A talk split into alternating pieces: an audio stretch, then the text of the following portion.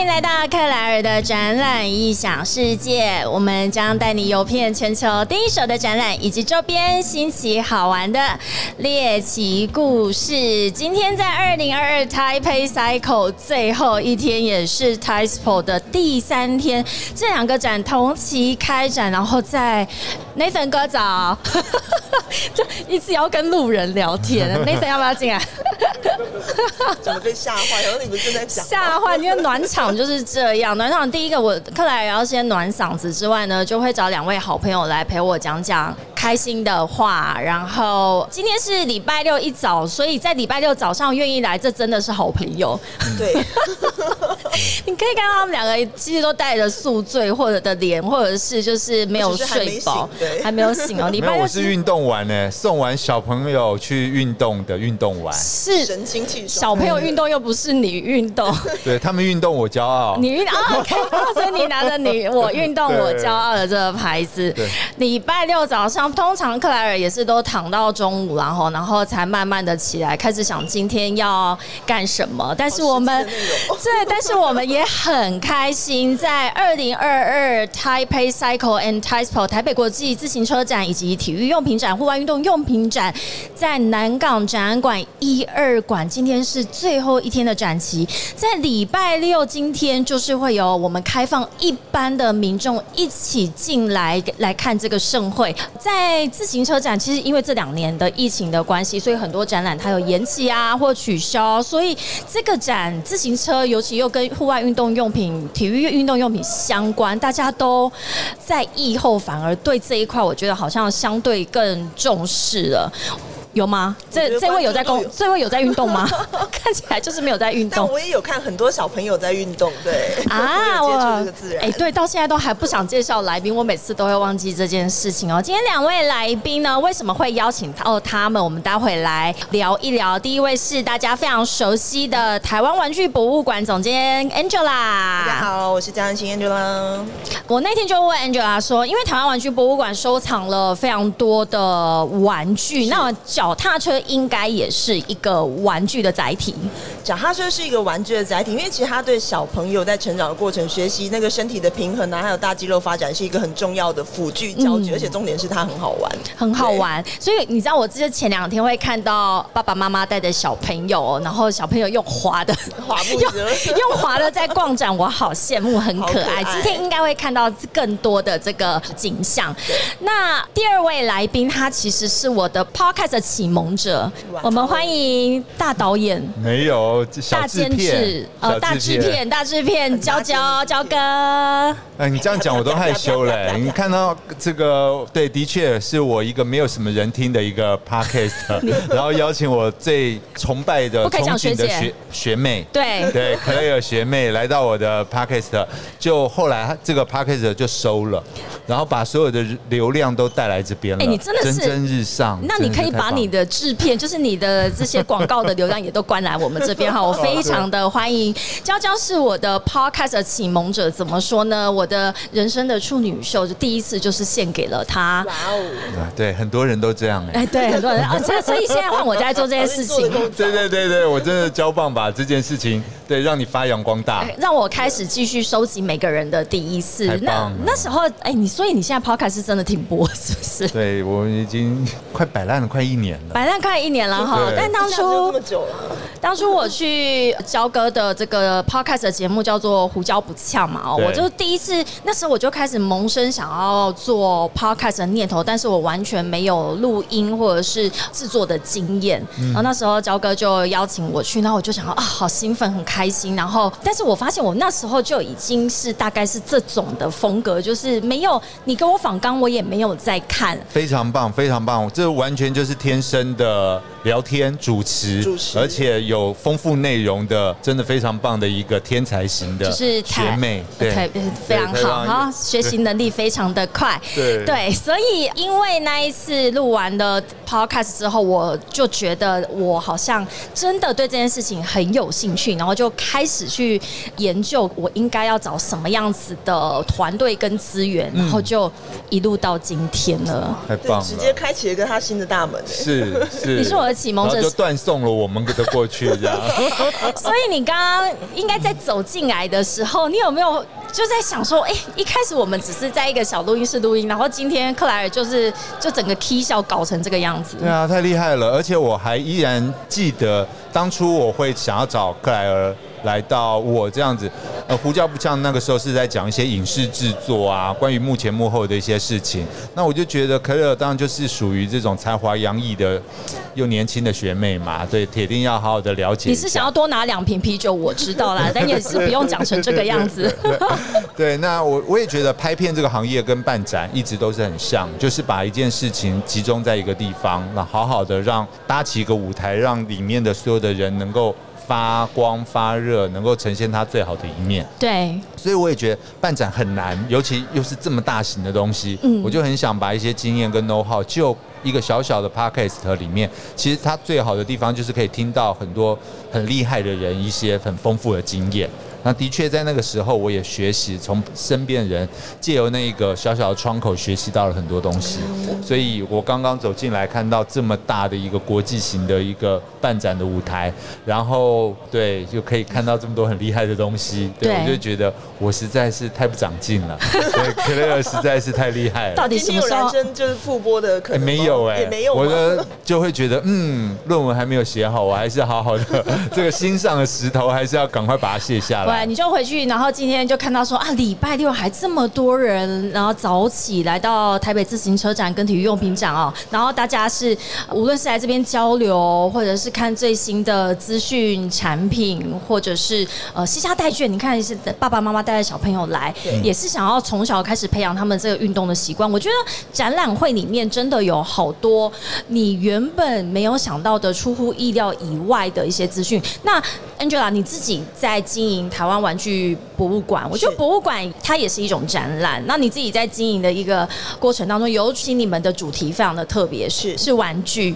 那你看到这样子的一个盛会，尤其这一次是自行车展，其实又跟玩可以有一个连结性。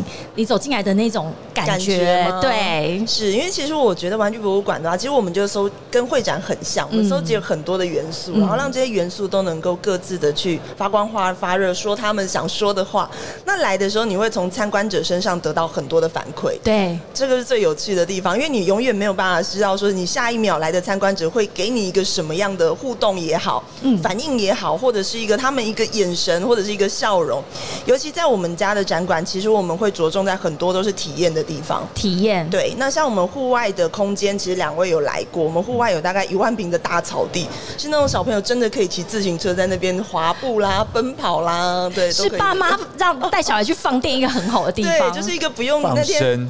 放生加放电，让自己放松。老朋友，对 对对大朋友放松，你知道吗？对，三个放，对，三放。哎，这个很好，哎，这很棒，很棒。找到了一个立刻三马上出来了，三个不同的意外的反馈。对对，所以我觉得小朋友在我们那个空间的时候，他你知道正在放电的过程，他就获得到很多的学习，然后大人其实获得到一个很好的放松啦。我觉得也回回到一个童年的感觉。我觉得就像你刚刚讲到一个跟展览很接近，也是一个非常类似的一个核心，就是体验这件事情哦。我觉得。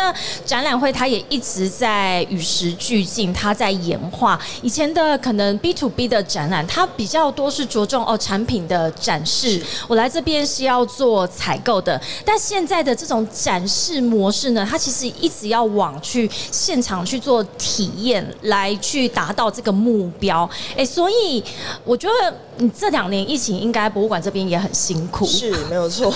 谈一下这个心酸血泪。我们今天坐在这边，就是一起来。一个取暖的，对，因为其实，在实体展馆，像实体会展，只要是卡到实体，在这两年疫情当中，其实应该受到了很大的冲击。那其实我觉得冲击来说，并不是一件坏事，也是考验你有没有在这个有点像人家讲的反脆弱那本很厚的书，你有没有对抗这件事情的能力，或者是一个充分的反应。那其实我们也让线下的东西转了很多，跑到线上来体验的东西，其实也打开了我们经营者或者是一个怎么去诠释这些元素的一些策展人或者是一些想象的空。空间对，就我觉得这件事情蛮重要的。但你觉得玩具博物馆的核心就是玩游玩？那你觉得线上的体验，你那时候要怎么去达到这个小朋友来实体在 来到博物馆的时候，你就是可可以看到他玩疯了。可是线上他在家里接受到什么讯息？而且你这真的可有办法去把它复制到线上吗？我觉得在家里面的话，场域我们是没有办法改变，他一定是在家。尤其是疫情，不是因为他不来，是因为他不能出来。对。那所以你其实，在那时候我们就跟团队的老师设计了很多怎么样运用居家的小屋，家里就有沙发，家里滑步车也没办法下去滑了。嗯。那怎么样做一些一样的小动作，让小朋友的大肌肉、小肌肉，即使在家里面都可以获得到学习？所以老师的话就变成说，他是一个讲故事的角色。爸妈可能一播那个我们的影片之后，他有半个小时是把老师跟影片，你知道吗？影片的老师跟小朋友去做互动的。所以爸妈在那个时候，其实他也边跟着学，说原来这一些小动作对小朋友的某一些学习是有这么大的一个提升。我我喜欢这个诠释，就是说他其实是一个说故事，或者是带领小朋友去玩的这个过程。那这个我觉得好像跟我的节目核心有一点像，因为我自己做这个克莱尔的展览《异想世界》，我一开始其实也是有一点紧张，然后也给自己蛮大的压力，说我在跟各个不同产业别的厂商在聊天的时候，我好像要必须很懂他。嗯，但最后我发现我永远不可能懂得比他多，因为他就是这个业界的 number one，就是翘楚。那我的角色应该是什么？我应该是引导他，或者是在这个轻松聊天的过程当中，让他把他的故事说出来。而且我们的认识就是大部分都在展览场里面。我觉得我跟你在外面碰面，跟我们在展览场里面的碰面的对话又是不一样的，完全不一样，完全不一样。所以这也是为什么展览异想世界，我一直觉得它有它很特殊的地方，因为大家会在这里有一种共通的。话题跟情怀，嗯，嗯对，没错。而且，克雷尔在这样的主题里面，我觉得是很新的。尤其像我们，不管是在工作上面，当然面对了很多客户，可是作为私人，在生活经验里面，一定是有非常非常多面向是欠缺的。对，那刚好就展览上面，他收集了非常多种不同的资源。像今天我们在运动，有的时候你有什么工业，会听过你的电脑，所以各个面向上面属于。在客户那一端，他所遇到或遭遇的事情，经由你的引导或你的提问。让他愿意分享出来，我觉得这个内容这块里面那种轻松有趣又有意思的东西，能够让我们听到是很棒。哎，你今天来真的又有功用哎！我突然让我更知道我的价值，因为通常这种专业展，也就是所谓的 B to B 的展览哦，大家厂商有时候也会以为说我其实不会接触到第一线的消费者，但但是其实就是我们刚刚讲到一个很重要的一个关键，就是所谓的体验，因为最终是消费者的这个呃使用。的反馈是最重要的，所以我们这哎大概做快一百集了哎哎，娇娇，我快要一百集了，有没有？我看一下我是几集哦。那你来，你现在看一下你的胡椒胡椒，我记得好像三十集，差不多，好像三十集对。然后我觉得厂商在跟我谈的过程当中，他们也会自己去想说，对耶，我的消费者，因为我都是扮演这个第一第一线的消费者嘛，我去问他的过程呢，但他们也很乐意再去分享。他们可能在创新研发或者是转型的这个历程哦，那我就觉得，哎，这样子的激荡一直觉得让我有持续的动力做下去。不然我跟你讲，做这个 live podcast 我真的超累，因为你必须构思很多的像主题呀或者什么东西，而且我觉得没有，我没有在构思，都小编，我很累，我只负责坐上来而已，就坐上来聊天，聊天，厂商可以讲出他最专业的一些最落地的一些讯息，聊天很累哎，要懂得聊，要会聊，这很。难哎但也是因为在这里，大家有非常多的反馈，像说每个人你看都会经过，然后很好奇说这个是什么东西？这个人这么漂亮，为什么要在那边讲话？的好奇，不然人那么漂亮在哪里？对 对对。哎，我们这个展啊，我们现在虽然是在自行车展里面，但我们在对面的南港展览馆二馆有体育用品展、户外运动用品展。那娇娇，你本身也是一个非常热爱。户外运动，对，其实我兴趣很多啦，但的确就对于往外跑这件事情，Go out 嘛，就是只要出离开家门就是就是外出，就特别喜欢往外跑的人。对，那不管骑车、玩车、户外运动，我自己也有一点属于露营或者是户外的装备的一些喜好。对，对，那所以的确那个，我觉得。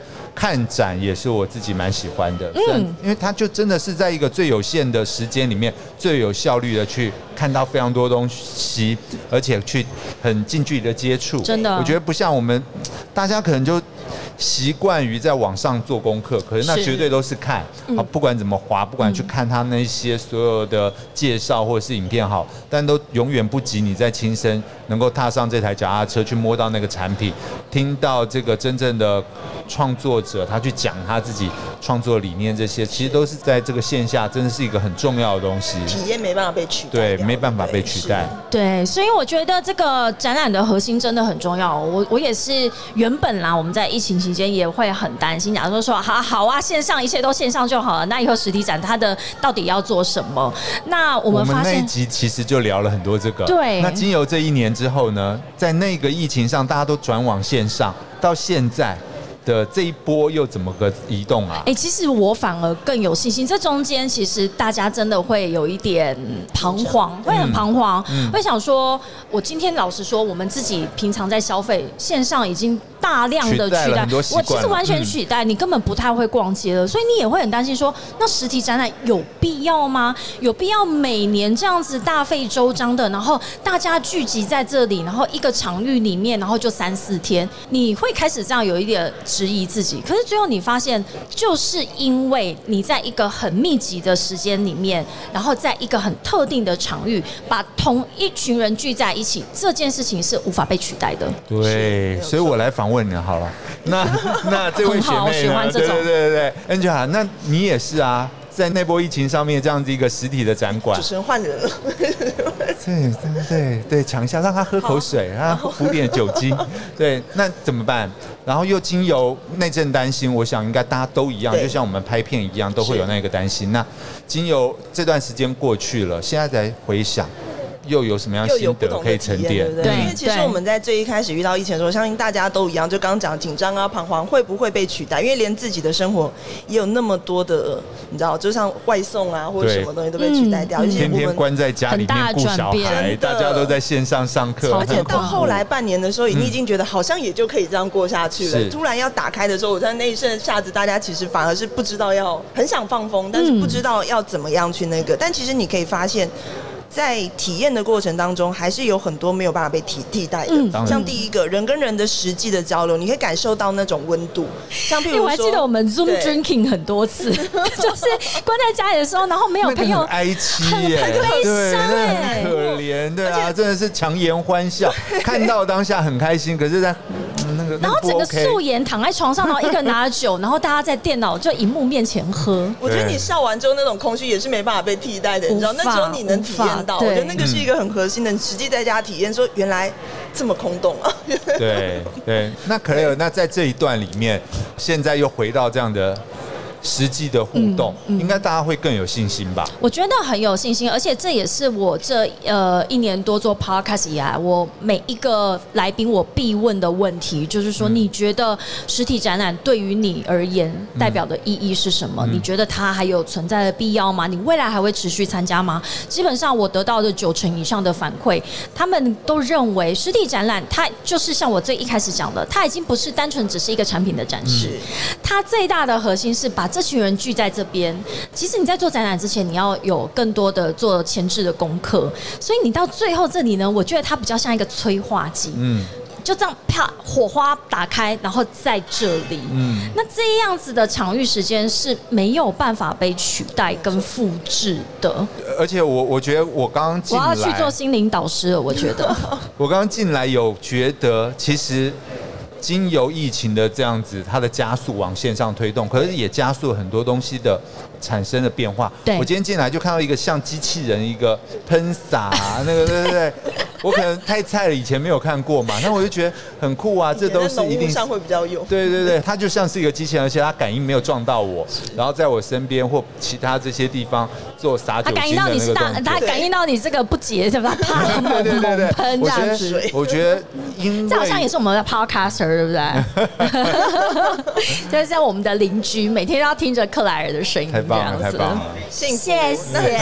你看，我们一早都会邀请美女跟帅哥来这边哦，哈。所以我觉得，尤其台北自行车展，它扮演的是全球自行车供应链非常重要的一个展会。那所以，我这两天、这三天访问的所有的相关的同业，他们说非常的兴奋。其实不是只有呃，为了要去接待这些买主，是，而是他这也对他们来讲是一个同业的盛会。而且我很喜欢自行车业，就是他们虽然大家有时候是在竞争的一个角度上面，但是大家又非常的团结，所以一起是到国外。像我们以前其实自行车展也除了台湾之外，还有在美洲、在欧洲都有这么专业的自行车展。那所有的台湾的同业都会一起出去打仗，然后回来台湾之后，大家又把这边当做一个好像在开 party 一样。而且我更喜欢的是我们这次的 live podcast，我觉得是整个大 party 里面的摇滚区，最有热闹跟人气聚集的地方。对，然后这个大会广播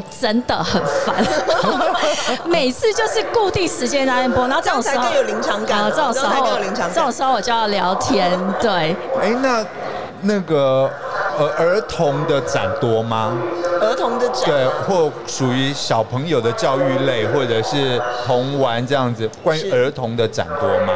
关于儿童的啊，其实我觉得儿童展，因为其实儿童的教育它会有很多主题的展馆，它已经自动分类好，上面有科教馆、历史博物馆，听不太到。像我们自己玩具博物馆，对，都会有。对，所以其实小朋友已经分了很多地方，那每一个展览里面它都有不同主题取向的一个儿童教育。嗯。结束了没？这个广播刚好聊了一个 part 这样。对，他是这两天就猛广播，我真的是不懂。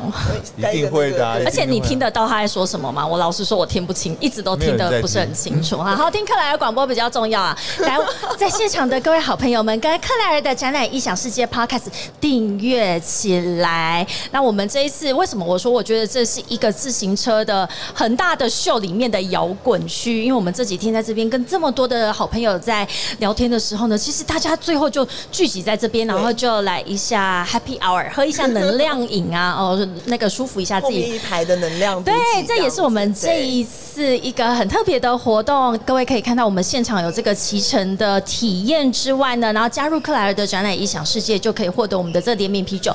但很可惜，谁叫你们前几天不来，现在都已经换光光了哈，要赶快来找克莱尔。可能我，但是克莱尔，你做这件事情啊，把它变成了一个这么好的一个秀，对，你自己又有什么样的不同的心得？我其实很多人问我说：“你是不是要往网红那边去？”我说：“我没有，因为我是因为我非常热爱展览。我在展览里面，我只要一进来，我觉得我就是有一个开关就会打开，因为展览就是一个大家在这么短的时间之内，然后去很开心的交流。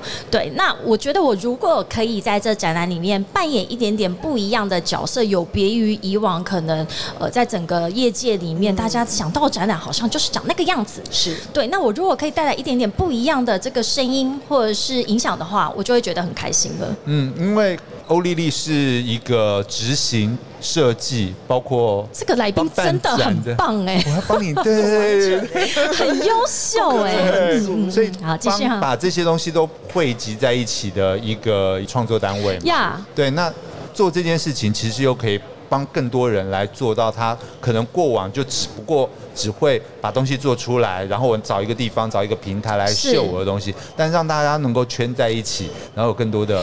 你问到一个重点了哦，其实你会看到我们现在在做的都是内容，就包括我们现在在讲话，其实也都是内容的传播，或者是在荧幕上面，平常我们这边会转播的这些影片，也都是一种传达的内容。就算我们来参加展览，我们的摊位设计、所有的海报、产品的展出，这些都是内容的展现，所以。这也是为什么欧丽丽国际设计集团会支持克莱尔做这样子的一个 podcast，是因为我们觉得内容它现在的管道越来越多元了，你不能受限于说啊，我以前展览就是这样啊，所以也就我以前这样就可以了啊，那我们就继续这样做。我相信接下来如果我们国境开放到海外的展览的时候，会发现展览已经不是我们以前习惯的样子了，所以我们就希望从现在开始，赶快跟大家一起成长。对，而且我觉得这两年像元宇宙那种很大热的这种词多到你已经会觉得有点泛滥，但其实它只是多开启更多的媒介，没错，也就是有更多的譬如说内容的载体，让它可以在元宇宙里面发光发热。可是你要注意，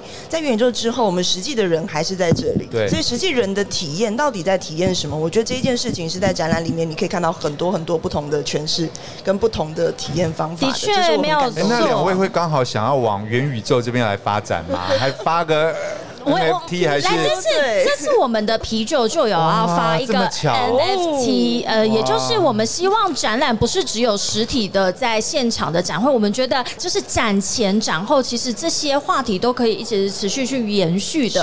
所以，我们这次限量联名的这个啤酒呢的这一款酒标，我们将会做九款的完全独一无二的这个动画，然后上 NFT，然后希望大家对于克莱尔的展览影响世界的支持。之外，除了持续的收听，也可以去收集这个 NFT，哎，就是这就是你独一无二的了。是，那我可以做什么呢？你有给我什么赋能？你要空投我很多啤酒吗？之后呢，你就可以跟克莱尔的展览影响世界的主持人，就是我本人来，可以拿到你的签名照吗？交心的对话，哇，多喝几瓶这样。对对对对对，我陪你，all you can drink。这赋能也蛮好的，对对对对。这样有没有很有卖点？有，而且稀缺性很好。哎，赶快 NFT 买周杰伦的熊，他不会跟你喝一杯啊。对呀，对啊，对对对。他都老了，谁要跟他喝？天哪，完蛋了我！他现在可以喝奶茶吗？那 Angela 也有往元宇宙前进的计划了。对，因为其实最一开始我还是会希望说，国外有一些博物馆开始有去，就是替他们的展品就做一些 IP 的授权，像 NFT 的发行之类。那我们最近有在帮一些实体的品牌，因为其实实体的品牌切入 NFT，他会觉得说，为什么就我发行了 NFT，然后呢？但其实它有很多的赋能，像最近大家看到嘟嘟房最近要出新闻，但其它的赋能蛮有趣的，是说可以免费停车停到饱。我觉得这很棒哎，但我是他昨天的社群处理没有处理好。哎，我还没有，我还没有追上这个。对对对，如果你买一个很紧啊，真的。如果你买一个 NFT 的话，可以跟克莱尔的展览异想世界，我们来一场 Podcast 的对话。如果买两个 NFT，我就把 Angela 一起拉进来，好不好？这样子吗？这样应该是非常有这个诱因的。空投对，耶！好，我们今天在二零二二 Taipei Cycle 以及 Taipei 的最后一天，也是开放一般民众入场来参观的早上的开场。我们非常高兴邀请到的是台湾玩具博物馆的总监 Angela，以及胡椒不呛的 的胡椒。大制片来到我们现场，感谢你们现场的好朋友们。如果来来到我们的 live podcast 的话，赶快来收听我们的克莱尔的展览异想世界。希望两位玩的开心，也希望大家今天逛展逛的开心。我们下个时段见喽，拜拜。